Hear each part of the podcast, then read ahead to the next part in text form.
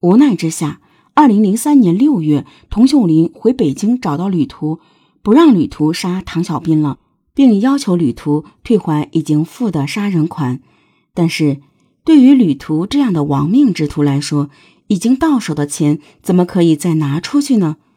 旅途信誓旦旦地说：“唐小斌这种人渣该死，你别管了，我一定给你办好。”眼看不可能从旅途那里要回钱来，余恨未消的童秀林只好作罢。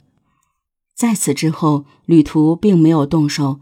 直到二零零四年初，童秀林把旅途约到自己家楼下，再次让旅途还钱，但旅途坚决不还。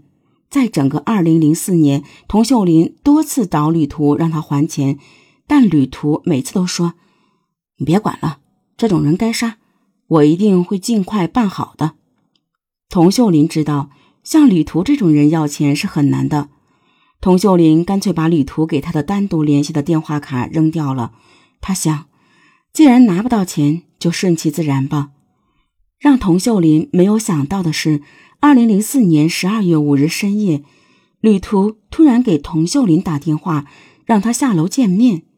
在童秀林楼下，旅途告诉童秀林，唐小斌死了，用手枪干的，用了六发子弹，放心吧。原来，在拿到童秀林送来的钱后，旅途找到了曾经的生意伙伴基多夫根纳基。这个四十三岁的基多夫身高超过一米八，满脸络腮胡，灰白头发，高鼻梁，曾经当过兵，身材十分健壮。据旅途称，他在俄罗斯有黑社会背景，经常帮助中国人在俄罗斯追债，也曾经在旅途的雇佣下成功追过债。从童秀林的口中，旅途了解到唐小斌十分喜欢狗，而且还经营着一家犬舍。旅途就在狗的身上打起了主意。基多夫因为身材魁梧、相貌堂堂，也就摇身一变成了南斯拉夫驻华大使。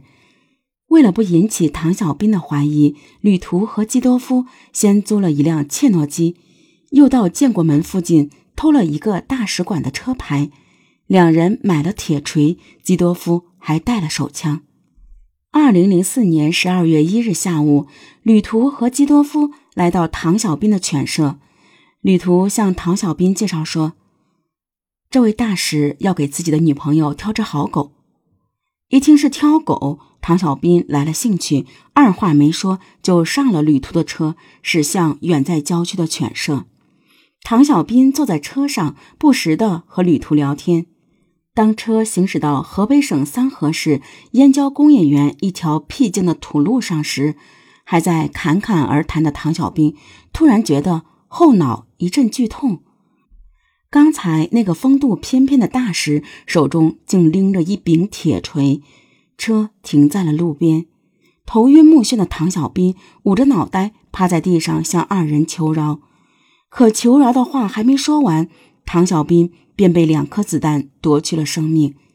随后，他们把唐小斌的尸体扔到了一口排污井里，凶器被扔到了通惠河。唐小斌死了，童秀林这些年尽管矛盾，但却期待的复仇计划实现了。他知道一切该了结了。他最放心不下的是日本的公公婆婆。二零零四年十二月二十日。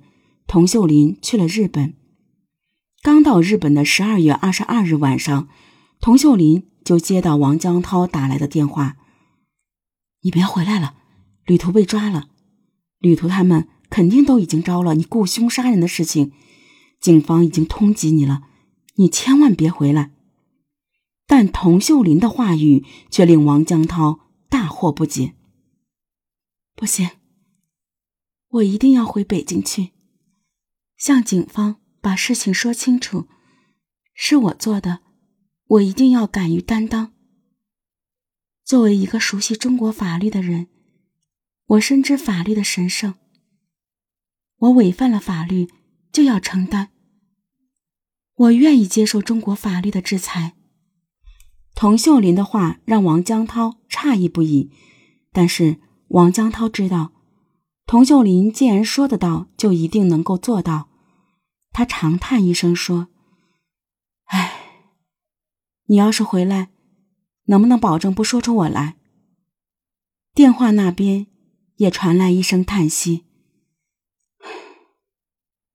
我努力吧，但我不能完全保证。”二零零五年三月十九日下午三点，童秀林在日本成田机场内，用公用电话给北京刑侦总队打了一个电话，说：“我叫童秀林，是我雇人杀死了唐小斌。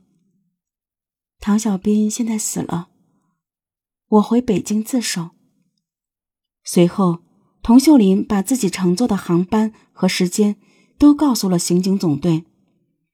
二零零五年三月二十日，童秀林告别了公公婆婆，从日本坐飞机回到北京，和民警一起来到了公安机关。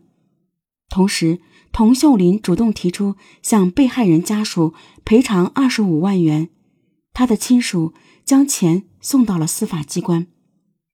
在北京市第二中级人民法院的法庭上，童秀林供述了他雇凶杀人的全部情节。在提到她去世的丈夫时，她的眼圈红了。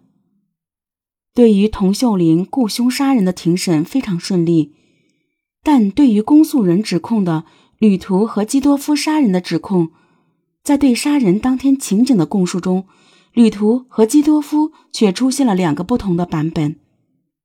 旅途称，他们事先买好了铁锤，偷了一个使馆的车牌，枪是基多夫的。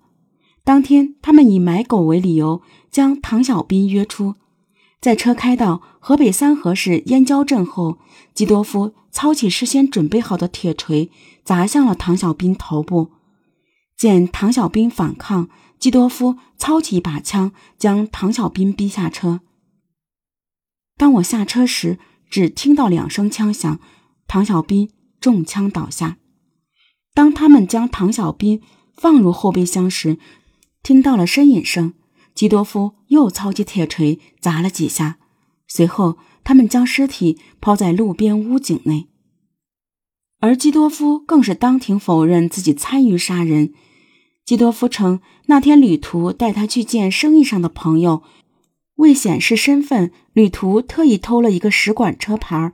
在车开到无人的地方，旅途和唐小斌下车，两人发生争执。